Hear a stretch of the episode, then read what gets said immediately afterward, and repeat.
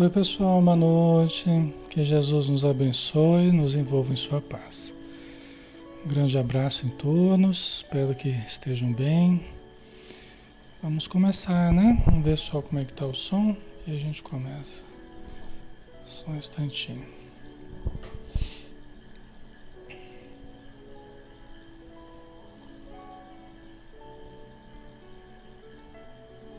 O pessoal tá fazendo compra, comprando os presentes, né? A turma tá se preparando para o Natal. Vamos ver aqui. Tá tudo certo. Tá tudo ok, né? Tá jóia.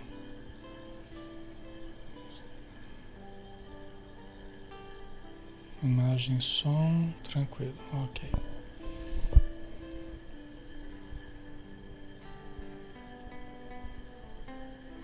Prontinho. Então vamos lá, pessoal. Vamos fazer a prece, né? Para a gente começar. Vamos então fechar os nossos olhos, né? Vamos elevar o pensamento, buscar a nossa dose diária de luz, né? de amor, de paz que a gente tanto necessita. Então vamos. Obrigado, Senhor Jesus, pelas bênçãos de mais um dia, pela possibilidade de estarmos juntos novamente e junto, juntos podemos estudar. Abençoa todos os irmãos, irmãos e irmãs que estão conosco e todos aqueles que não puderam aqui estar nesta noite. Que todos que estão também ouvindo depois do nosso estudo ao vivo, né, através do estudo gravado, que recebam também as tuas energias, o auxílio espiritual de que carecem. Abençoa todos os irmãos que estão nos vários continentes, nos ouvindo, também aqui no Brasil, em todos os quadrantes do nosso país, em todos os, os estados. Que a tua luz envolva a todos e a todos abençoe. Abençoe também, Senhor, os espíritos necessitados aqueles a quem um dia nós prejudicamos e que hoje vêm nos cobrar antigos débitos, e também os irmãos a quem nós sintonizamos no presente, com quem nós nos afinizamos e por isso estamos conectados, precisando modificações no nosso interior, nos nossos hábitos, que eles sejam abençoados também, sejam tratados e amparados pela vida espiritual. Obrigado por tudo, abençoa o nosso lar e envolva todos nós que aqui estamos. Que assim seja.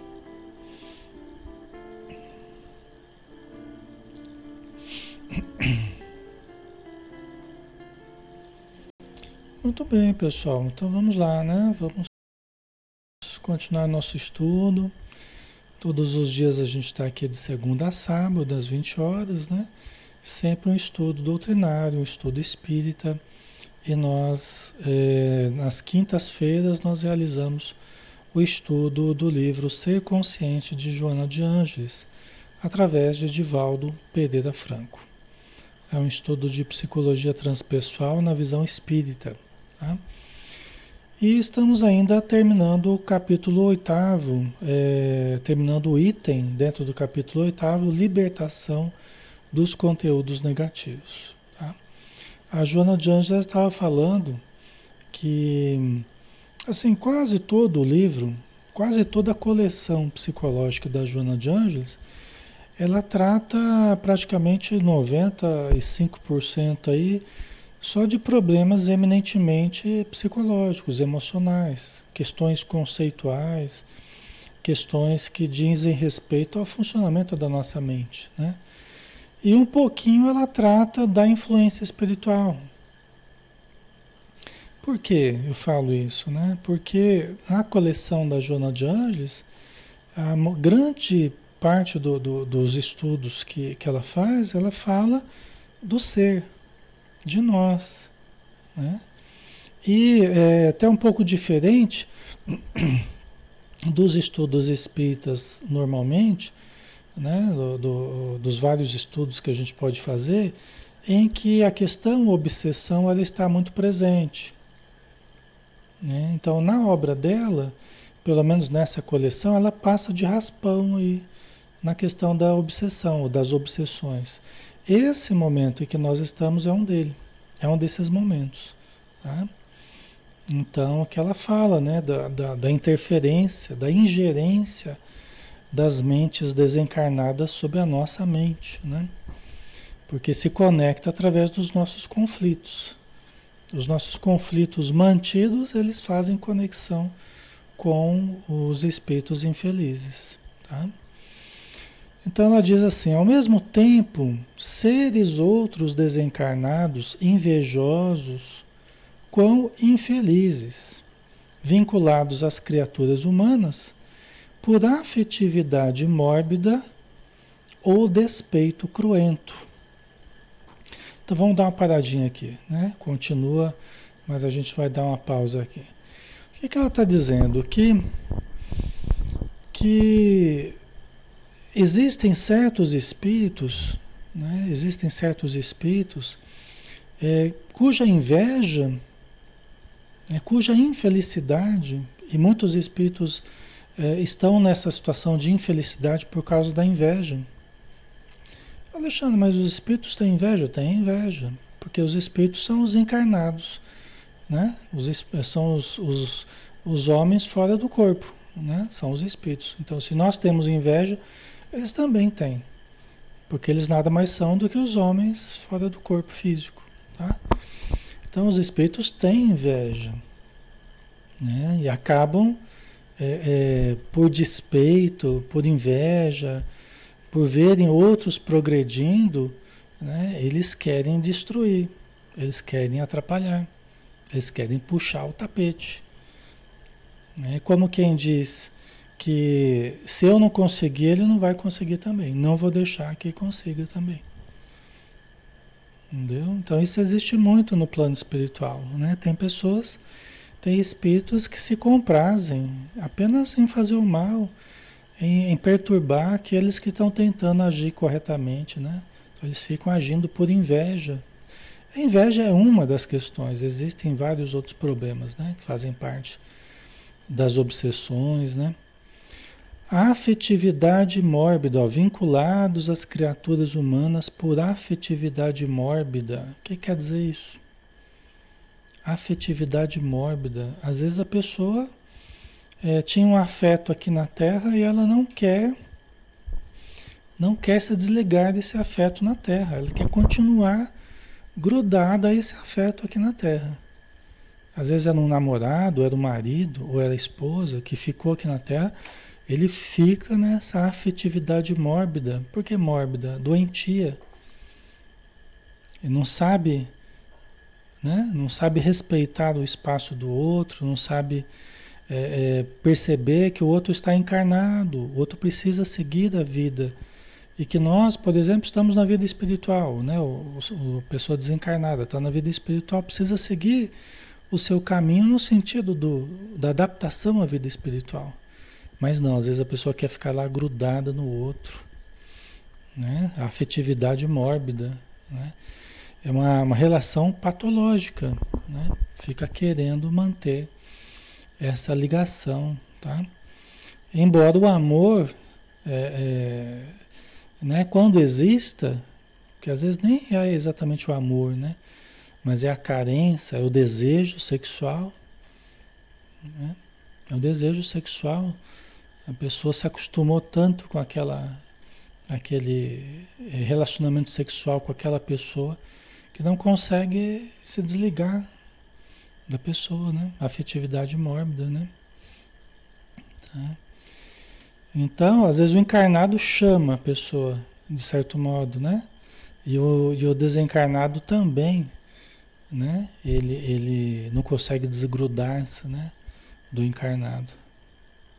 Certo? A Jal colocou, pensei que essa morbidez fosse só humana. É humana, só que é humana para quem está encarnado e é humana para quem está desencarnado. Entendeu? Ambos são seres humanos, né? Só que uns estão na matéria e outros estão fora dela. Continuam com os mesmos sentimentos, as mesmas, os mesmos apegos, as mesmas necessidades fisiológicas, de certo modo, né? Não é fácil, né? Tá? Ok.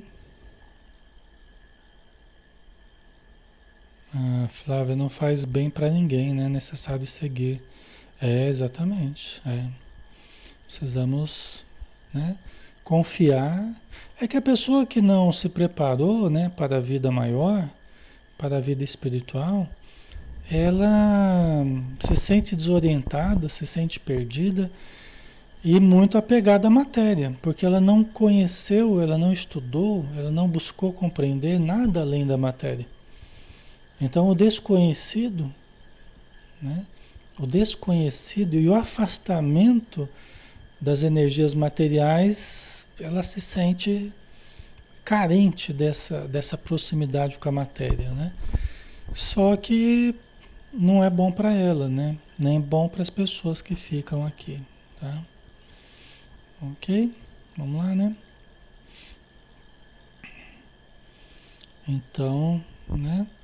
É vinculado às criaturas humanas pela, é, por afetividade mórbida ou despeito cruento, né? estabelecendo fenômenos de hipnose que retardam o desenvolvimento da consciência daqueles que, se lhe, que lhes experimentam o cerco. Né? Então, quando esses espíritos mais dominadores se impõem sobre nós, tem muita gente, pessoal, que às vezes foi casado com alguém numa outra encarnação, né? Às vezes tem um vínculo meio problemático de uma relação de amor e ódio, sabe? Assim, aqueles, aqueles vínculos complexos do passado. Às vezes o espírito vê que a gente está encarnado, né? E ele, e ele se aproxima de nós e não aceita que a gente tenha um outro parceiro ou uma parceira, que a gente case com alguém, que a gente namore alguém, porque ele está sempre ali do nosso lado. Pode ser um homem pode ser uma mulher, né? Com quem nós tivemos contato no passado, que foi nosso parceiro, nossa parceira, e que hoje monta a guarda em torno de nós, não permitindo que ninguém se aproxime ou que não dê certo as relações né, de namoro, de casamento, tenta afastar todo mundo. Às vezes, a gente, às, vezes, às vezes a gente conversa com esse tipo de espírito, né? Assim, não, fulano é meu. Né? Quando é uma mulher, falando, fulano é meu. Né? Ele é meu, ele não vai, não vai se envolver com ninguém, não. Né? Não vai se envolver com nenhuma pessoa, não. Não vou deixar. Né? Então, é a pessoa que não quis seguir, né? não quis obter o auxílio, não não se abriu ao auxílio, né?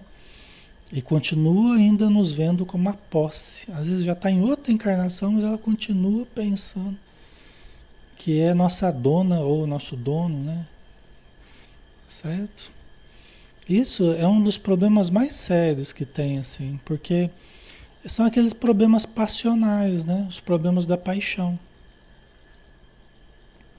Os problemas da paixão né? da paixão desequilibrada, né?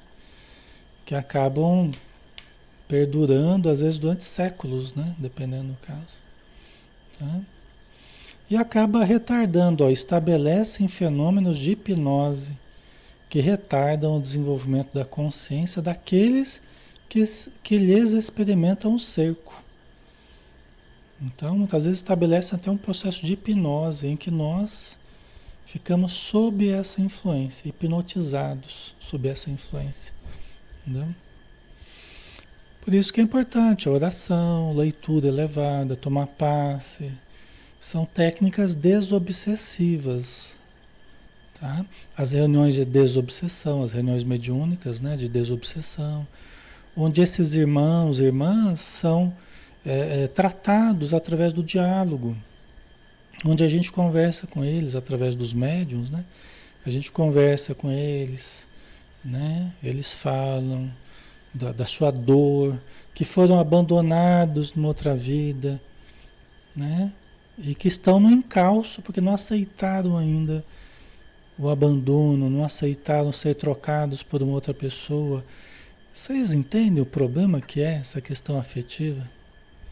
Aí a pessoa fica numa verdadeira obsessão, como quem diz, ele tem que me amar, ele vai ter que me amar. Ele vai ter que me engolir, né? vai ter que me amar. Isso caracteriza a relação patológica, né? Isso caracteriza tanto aqui na Terra né, de encarnado para encarnado, quanto de desencarnado para co-encarnado. Né? É, o, é o apego mórbido, né, Jonita? É a relação patológica, é o vínculo patológico. Eu te odeio, mas você não vai se libertar de mim. É um outro modo de colocar isso aí também, né? Às vezes é assim. Tá? O Cássio colocou, Sr. Alexandre, isso deve vir desde a infância de um encarnado. Como fazer se a família não sabe nada disso? É mais difícil, né, Cássio? É, toda a ignorância cultivada, mantida, né, torna mais difícil. Mais difícil a educação dos filhos, né, o auxílio aos filhos, sempre fica mais difícil. Tá? Por isso é que a gente precisa Peraí que eu perdi aqui, me, me colocaram para fora do para fora da live aqui. Voltou. Porque essas obsessões, muitas vezes essa moça ou essa mulher perto da gente aqui na Terra, ou esse homem, né, perto da, da moça aqui na Terra, às vezes é desde a infância mesmo. Às vezes é desde a infância. Não sempre, mas muitas vezes é desde a infância. Tá? abético. E quando a pessoa gostava da outra? Então, são esses vínculos, são esses vínculos, às vezes de amor e ódio, às vezes de uma paixão desvairada um pelo outro, mas estão tendo que aprender a viver distanciados um, um do outro. Um reencarnou e o outro está na vida espiritual. Ora, o que reencarnou, ele vai ter que se estruturar aqui na matéria. Não dá para ficar com essa ligação espiritual impedindo que a gente aqui na matéria se desenvolva, até estruture uma família, crie vínculos, entendeu? E o desencarnado ele quer, não, ele quer a posse e que a gente não tenha nada disso aqui não, né? Entendeu? Então, é, muitas vezes são pessoas que tinham carinho, se davam bem, né? Só que não sabiam lidar direito com os sentimentos. A gente pode ter carinho e se dar bem com alguém, mas também não saber se afastar. É o, ainda o problema da paixão. Ainda o problema da paixão, ainda o problema da dependência mútua. A gente se gosta, a gente se dá bem, mas a gente não consegue ficar longe um do outro. Ninguém foi criado para ficar dessa forma. Entendeu? Ninguém foi criado para ficar grudado um no outro. Ninguém foi criado para isso. Nós e as nossas carências, as nossas dependências é que vão estruturando esse tipo de relacionamento. Entendeu? Aí eu não consigo ficar longe de fulano, eu, sem você não, eu não tenho sentido, eu não tenho. Não, isso tudo é manifestação da nossa insegurança. É manifestação das nossas carências, dos nossos conflitos. Onde eu não me conheço, eu não me amo e eu transfiro para a posse do outro a minha realização. Eu só serei feliz se eu tiver você. Sem você eu não sou ninguém, ou seja, é até um problema de identidade. Né? Eu não tenho identidade própria. Só sou alguém se tiver com você. Se tiver você. Olha o problema. Problema de identidade. Quer dizer, eu não me conheço, não me amo. E aí eu transfiro o centro do meu interesse, o centro da minha vida para o outro, para a posse do outro. Vixe, isso aqui é um dos maiores problemas que tem afetivamente. É o, é o maior problema Provavelmente, em termos de casal, a Diana no egoísmo acaba tendo repercussões é, egoísticas, orgulhosas, vaidosas, os defeitos, né? Os defeitos, eles são os filhos diletos do ego. E nesse caso, o ego imaturo ele, estava, ele está predominando. O self pouco desenvolvido, não me conheço, não estou me ama, amando, não estou me desenvolvendo. E aí o ego imaturo ele transfere a realização não mais em mim, mas na posse do outro. Eu tento controlar o outro, eu tento dominar o outro, eu tento. Entendeu? Eu tento subjugar o outro. Porque só assim eu sinto que eu estou me realizando. Só que o outro vai ficando abafado, né? O outro vai ficando. Entendeu? Esse é um. A gente, inclusive, trabalhou esse tema já, né? Nesse livro mesmo, tá? Mas já faz um pouco de tempo já. Faz alguns meses já, né? Certo, pessoal? Então, esse é um dos maiores problemas, né? Mas a origem é a nossa insegurança, a origem é o nosso pouco desenvolvimento e a gente começa a se projetar sobre o outro, transferindo as nossas carências para a posse do outro. A quem eu digo amar? Eu chamo de amor, mas muito do que eu estou expressando não é exatamente amor, entendeu? Certo? Ok? Vamos lá? Então, isso acontece, então isso que a gente fala de encarnado para encarnado, acontece muito também de encarnado para desencarnado, de desencarnado para encarnado, do mesmo jeito. Do mesmo jeito. E é motivo de crimes passionais na matéria aqui, é motivo de uma atitude criminosa também, é, é, de espíritos para com encarnados. Às vezes o espírito ele não aceita, ele quer que o que o que está encarnado ele se suicide para ficar junto com ele lá. Entendeu? Ele fica naquele cerco para que o outro se mate para ir com ele no plano espiritual. De tanto que ele tenta se subjugar, ele tenta se, se impor sobre o outro. Tá? Por isso é que a gente precisa né, se trabalhar, se desenvolver e superando essas dependências emocionais, essas carências emocionais. Né? Okay? Então vamos lá. Né? Na psicoterapia espírita, o conhecimento da sobrevivência e do interrelacionamento entre os seres das duas esferas, física e espiritual, oferece processos liberativos centrados sempre na transformação moral do paciente. Então, olha só, na psicoterapia espírita, o que, que é isso? É o tratamento que você faz na casa espírita. São as palestras, são os grupos de estudo, o atendimento fraterno, o passe, né? É, as orações, tudo o que se faz, a caridade, né? faz parte da, da psicoterapia de grupo ali que a gente faz dentro da casa espírita. Onde o conhecimento disso que a gente está falando, da sobrevivência, e da, da inter-relação entre os encarnados e desencarnados, né? É, é, favorece a libertação de ambos, tanto os encarnados quanto os desencarnados. A libertação de cada um. Né? Quando a gente começa a ficar focado não mais na posse do outro, não mais no domínio do outro, não mais de você se impor ao outro, mas você buscar o autodomínio, você buscar o autoconhecimento, você buscar o autodesenvolvimento, a sua transformação moral. Lembra, eu sempre falo, transformação moral é superação dos instintos primários. É superação dos instintos agressivos, dos instintos sensualistas, né? dos instintos mais primitivos. Que embora nós os tenhamos ainda, mas nós vamos aprendendo a administrá-los de uma forma melhor, conforme a nossa consciência desperta hoje.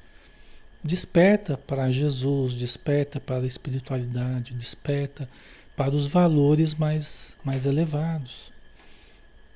Certo? Okay? Então, essa transformação moral gradativa, lenta, que nós vamos realizando na casa espírita, nos estudos espíritas, nas leituras espíritas, né? e que nós, nós vamos repensando o nosso viver, o nosso agir, o nosso sentir, o nosso, é, as nossas atitudes no dia a dia. Então, nós vamos gradativamente nos tratando.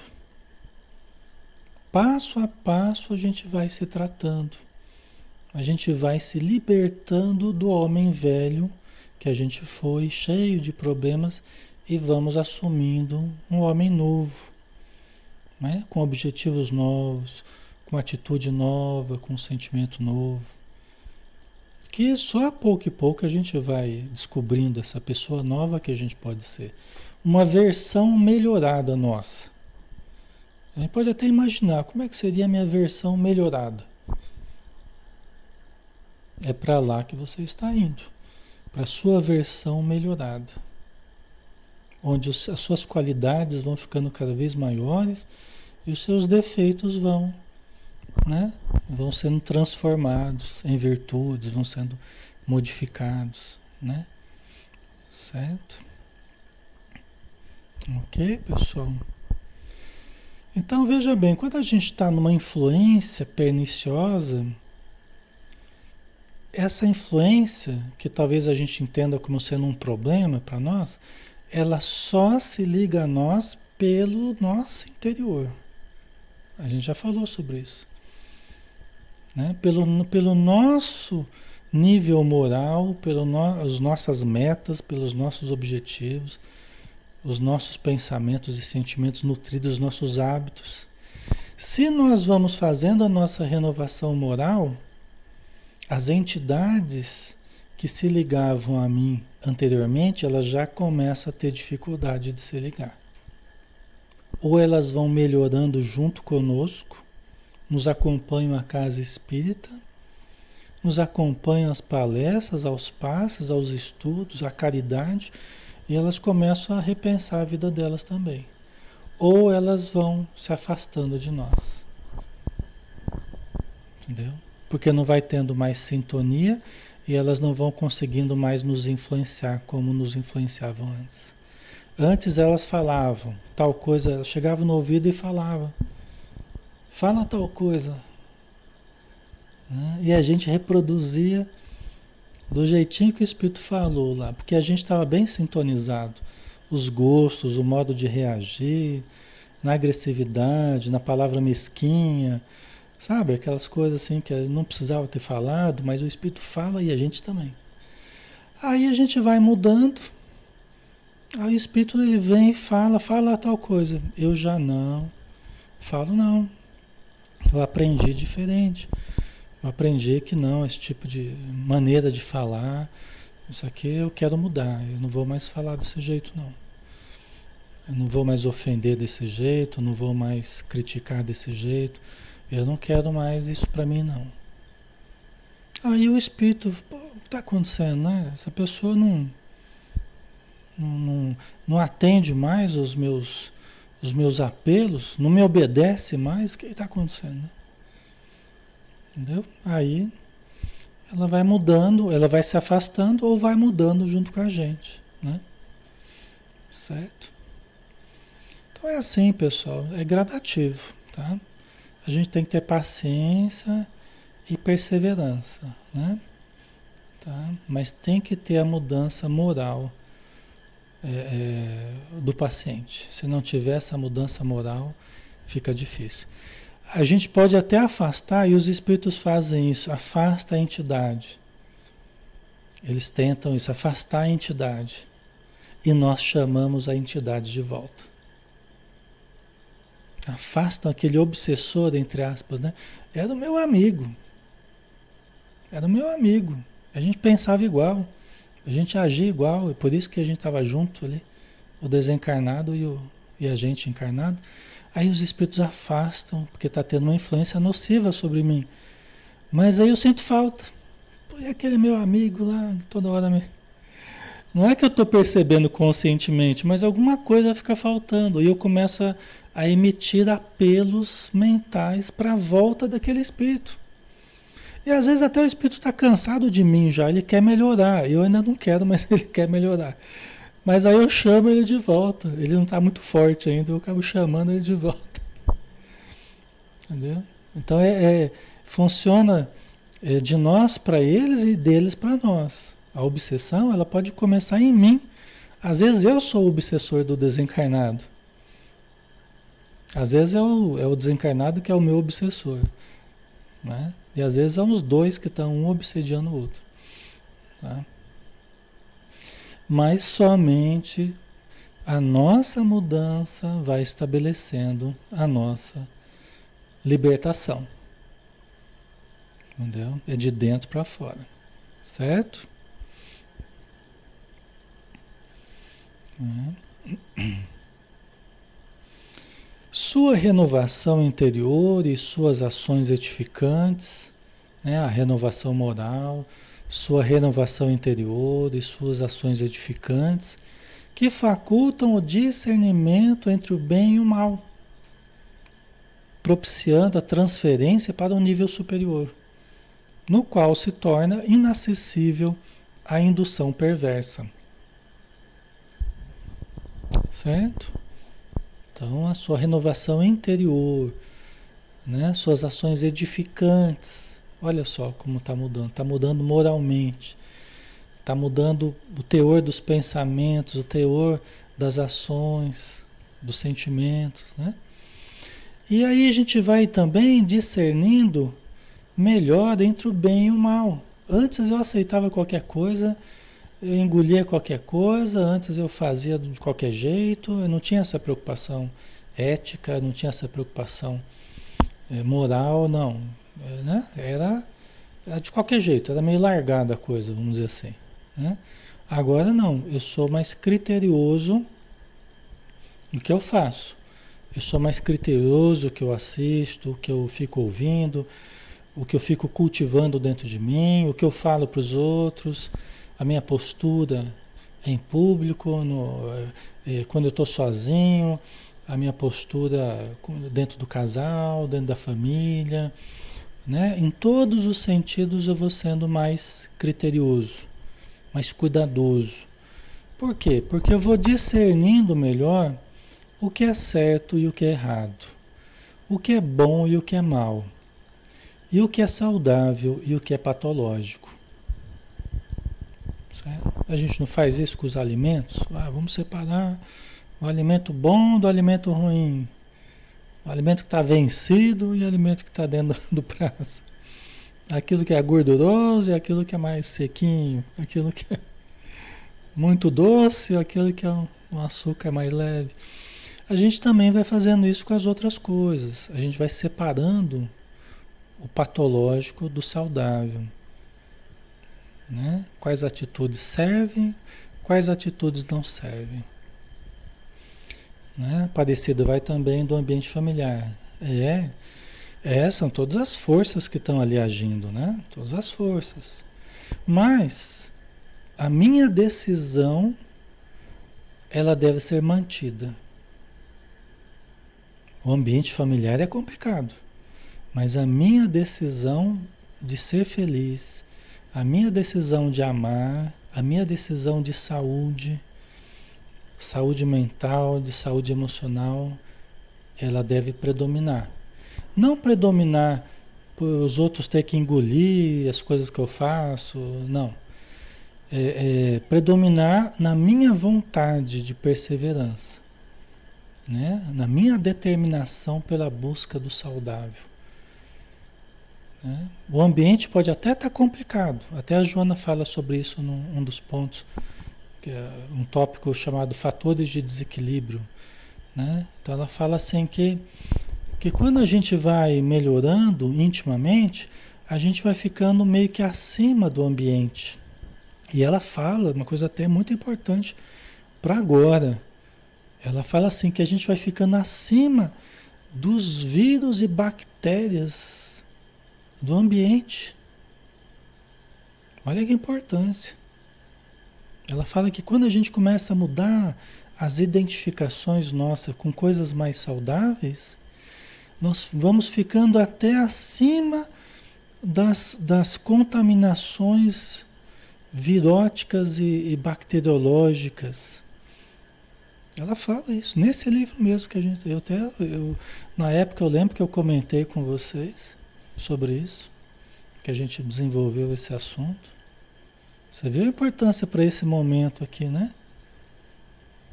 Porque há também uma identificação com os fatores patológicos ou não. Imagina nesse momento agora o quanto que está valendo a oração, que, o quanto que está valendo a oração que a gente faz. O quanto que está valendo a boa leitura que a gente faz. Entendeu? O quanto que está valendo a, a, nossa, a nossa mente mais positiva, o nosso coração mais positivo nos dias atuais. A gente não tem a real dimensão disso. Entendeu? Para o nosso ambiente psíquico, para o nosso sistema imunológico, para as células do nosso corpo, para o nosso perispírito. Entendeu? É, é de extrema importância. Né? Mas um dia a ciência vai detectar isso mais é, nitidamente, né? Ainda tá, tem muita coisa por ser descoberta, né? Tá?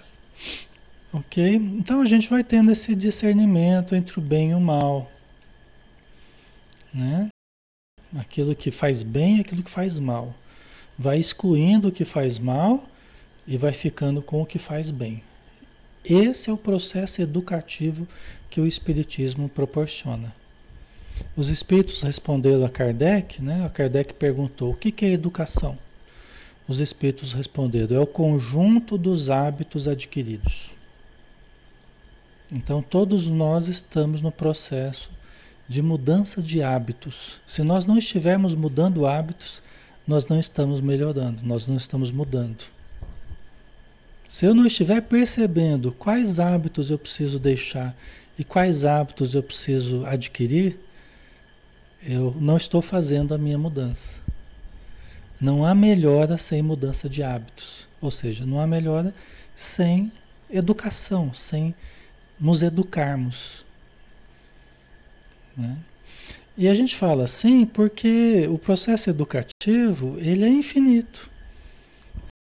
Então a gente vai estar sempre descobrindo coisas novas para a gente melhorar e deixando coisas que já não que já não servem mais para a gente. A gente vai estar sempre fazendo isso, entendeu? É dinâmico.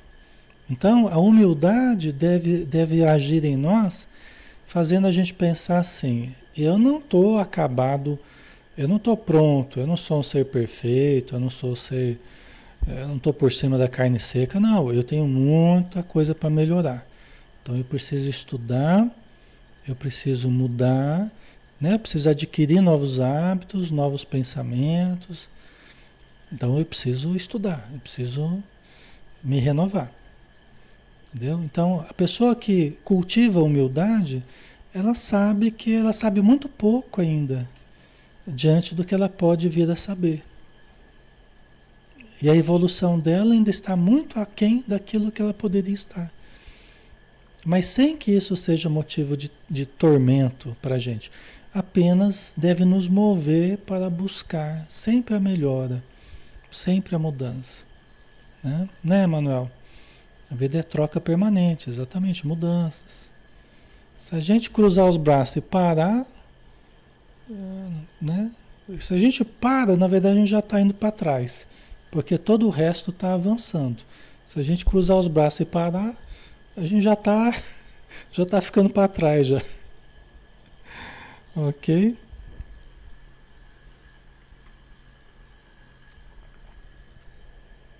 A vida não, não prestigia a inércia.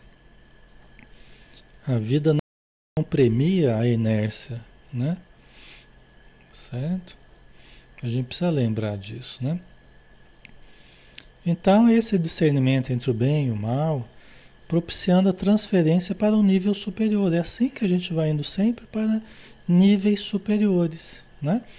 nos quais ou no qual, no nível superior, a gente se torna inacessível à indução perversa. Qual indução perversa? A indução do obsessor sobre nós. Ou aquela pessoa apaixonada, mas que não quer se, se desgrudar da gente, que quer dominar a nossa vida aqui na matéria. Né? Então a gente já não, não cede mais àquela indução perversa. Que a gente percebe que aquilo não está sendo bom para a gente, para nossa evolução, tá?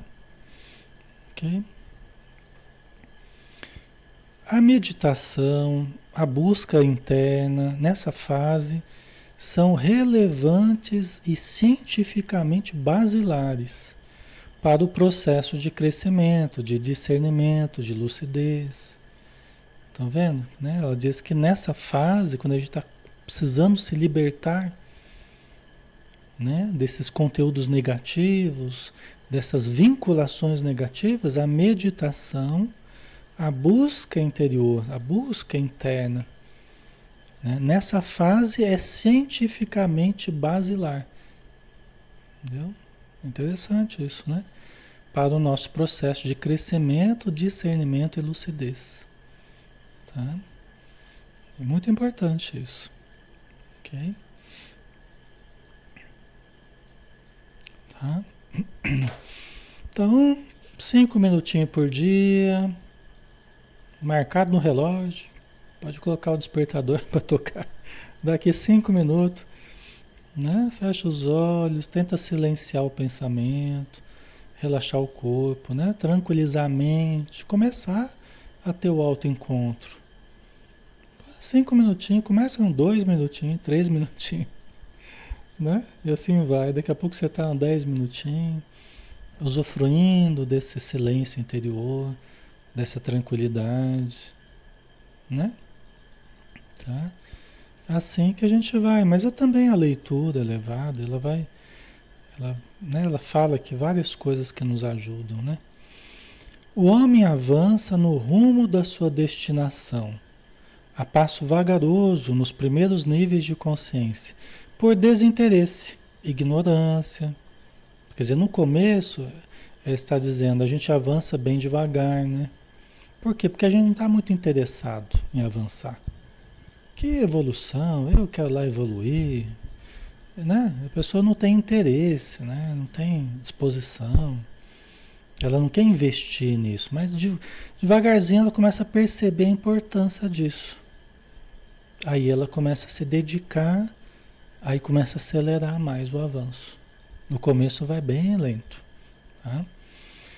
E aí vai apressando a marcha na razão direta em que sente, em que vence tais patamares e descobre a excelência das conquistas com que se enriquece. A gente não é bobo nem nada, né? Como a gente, quando a gente começa a ver que essa busca ela tem o prêmio da paz, ela tem a recompensa de, um prazer mais profundo, né? É, que essas buscas elas têm dentro de si uma gratificação muito grande pela, pelo equilíbrio, pela harmonia que a gente começa a usufruir. Aí a gente, opa, já que eu estou me sentindo tão bem assim, é porque isso aqui que eu estou fazendo é importante. É porque participar de um estudo espírita, ler um livro espírita, ler evangelho, ir na casa espírita, tomar um passe, isso tudo está me ajudando. Estou sentindo a diferença. Eu entrei um na câmara de passe lá e saiu outro. Né? Eu entrei um lá para assistir a palestra e quando eu saí eu estava bem diferente. Estava bem mais leve, eu estava bem mais tranquilo. Eu entrei no estudo aqui na internet eu tava, tava mal. Aí fui melhorando, melhorando. E tô até feliz, tô até dando risada, tô, né? Então a gente vai percebendo a excelência das conquistas que a gente vai tendo. Aí a gente começa a se esforçar mais. Quer saber? Amanhã eu tô de volta. Amanhã estamos juntos estudando. Né? Próxima reunião no centro eu tô lá. Né? Próxima palestra, conta comigo. Próximo trabalho de caridade, estou junto. É nós. Né? Entendeu? E aí a gente começa a pegar gosto pelo bem, gosto pelas coisas boas, moralmente boas, saudáveis. A gente vai percebendo que é um, um alimento gostoso, puro. Né? É um alimento saudável, que só faz bem para gente, não tem efeitos colaterais. né? Certo, pessoal? Então, aí a gente vai se motivando cada vez mais. Vai se motivando, vai se motivando. E aí, pessoal, aí o céu, o céu é o limite. É, nem o céu é o limite, né? Porque somos nós que nós que a nossa mente, né, que estabelece os limites, né? Onde é que a gente pode chegar na nossa melhora, na nossa transformação, no nosso conhecimento? Só Deus sabe onde é possível chegar ao longo das encarnações. O importante é que a gente comece agora. O importante é que a gente usufrua agora disso. E amanhã pode ser mais fácil. E depois da manhã pode ser mais fácil. Conforme a gente vai, a gente vai se melhorando, né? Tá? A libertação dos conteúdos negativos é inevitável. Tá vendo, ó? Nós, é inevitável. Nós precisamos nos libertar dos conteúdos negativos. Isso é inevitável, é uma fatalidade. Ninguém vai evoluir sem se desligar deles, né? No entanto, vários fenômenos patológicos e preferências emocionais perturbadoras interferem para que sejam mantidos. Então, são aqueles pesos que a gente traz do passado, né? Os problemas das outras encarnações, os problemas kármicos, né? Que dificulta um pouco as coisas no presente, né?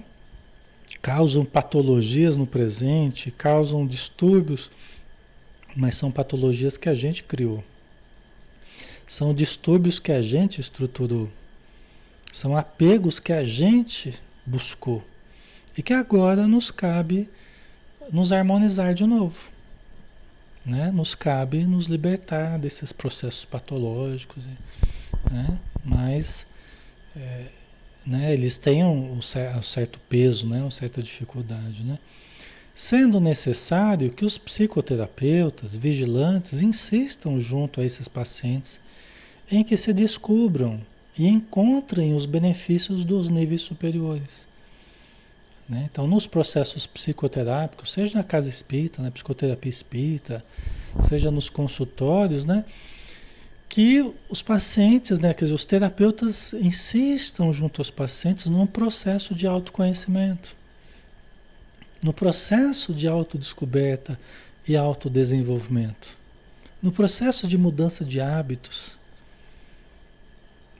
Entendeu? Porque a terapia, na verdade, ela só, é só funciona se a gente for mudando hábitos, né? Se a gente for mudando a nossa estrutura. Entendeu? Se a gente mantiver a mesma estrutura do mesmo jeito, os resultados serão os mesmos. Né? Então, é sinal que a terapia não está funcionando. Então, exige mudança. Tá? Para que a gente vá acessando os níveis superiores. Tá? Certo, pessoal? É, deixa eu ver aqui. Ah, tá acabando já, tá acabando, só um pouquinho. Vamos terminar então. É VaptVupt. Só tem mais um parágrafo só. Eu achei que tinha mais alguns, mas é, vamos acabar hoje isso aqui.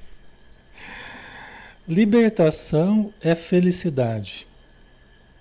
Ó, libertação é felicidade. Então você quer encontrar felicidade, precisa ir se libertando. Ah, eu vou sair me libertando de tudo e de todos. Calma. A maior libertação é dentro de você. A gente precisa tomar um pouco de cuidado com essa coisa, né? Fora da gente, que às vezes a gente se precipita, né? Começa a achar que o problema são os outros, né? As maiores libertações estão dentro, é portas adentro de nós, do nosso coração, dos nossos hábitos, da nossa mente, né? Libertação é felicidade. E consciência enriquecida pelos conteúdos superiores significa plenitude. Reino dos céus, mesmo durante o trânsito terrestre. Olha que bonito, né? Para finalizar com chave de ouro aqui, né? Libertação e felicidade. E consciência enriquecida pelos conteúdos superiores significa plenitude. Nós vamos nos tornando plenos.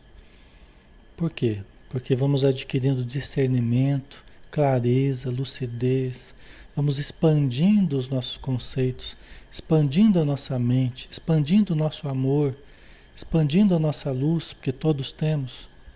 Não é uma coisa de privilegiados, não, é do ser humano. É acessível a todos. E vai estruturando o reino dos céus dentro de nós. Significa isso tudo o reino dos céus dentro de nós. E a gente precisa desencarnar para encontrar esse reino dos céus. Nós já estamos fazendo a proposta que Jesus trouxe, que é estruturar o reino dos céus dentro da criatura. É o que a Joana está falando aqui. Entendeu? Lógico que se nós formos estruturando aqui agora, dia após dia, é lógico que desencarnando, nós vamos nos identificar com o reino dos céus fora de nós também. Seria uma consequência natural desse processo. Tá? Certo, pessoal? Então a gente finaliza por hoje aqui. Terminamos esse tópico, né? Semana que vem, se tudo der certo, a gente, a gente continua os estudos. No, na segunda-feira, né? A gente deve fazer também até quinta-feira, se tudo der certo, tá? Aí a gente conta com vocês, tá bom? Então, Feliz Natal para todos. Que Jesus abençoe seus lares, suas famílias, né? os corações de todos vocês. A minha gratidão muito grande pelo carinho, né? pelo, pela participação sempre de vocês aqui. Tá? Cada dia maior o carinho que a gente tem, a gratidão que a gente tem. Tá? E vamos fazer a prece e vamos finalizar então por hoje, ok? Então vamos lá. Senhor Jesus, diante de mais uma data tão importante que marca simbolicamente a tua vinda materialmente ao planeta Terra, o teu nascimento entre nós encarnados, num, numa sublime renúncia inimaginável para cada um de nós, devido à sua realeza, devido à sua grandiosidade vencendo dimensões inúmeras para chegar até das fases mais materiais da vida, mais apagadas, mais inferiores ainda que é a nossa vivência na matéria. Mas tu, Senhor, viestes com o coração transbordante de amor.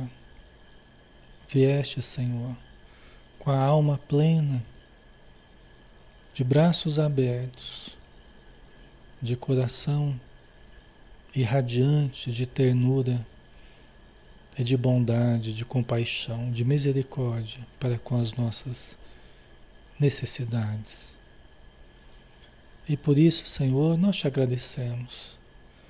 E por isso nós rendemos graças à tua vinda, que é comemorada por cada um de nós pelos inúmeros exemplos que tu nos deixaste, Senhor, contidos no teu evangelho de luz, de amor e de paz.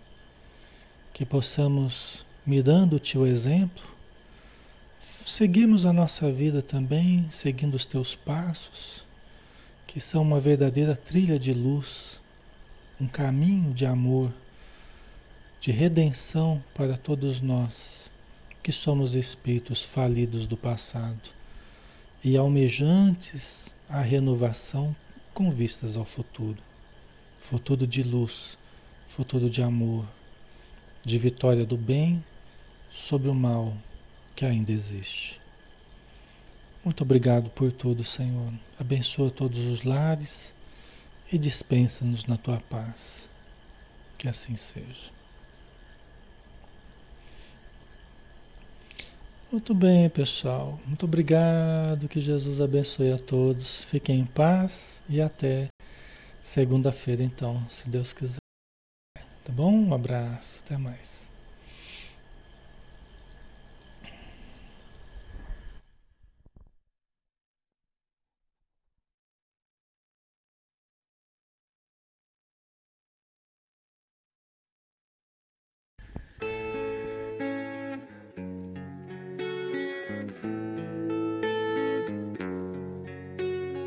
Pai, eu quero te amar, tocar o teu coração e me derramar aos seus pés. Mais perto eu quero estar, Senhor, e te adorar com tudo que eu sou e te render glória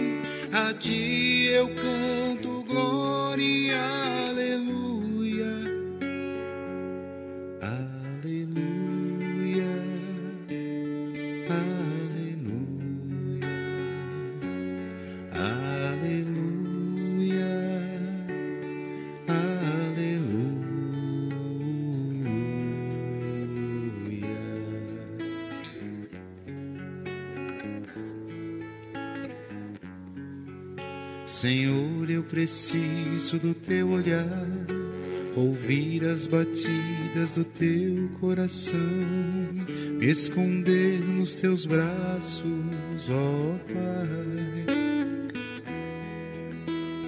Toda minha alma deseja a ti, junto com os anjos cantarei, tu és santo, exaltado,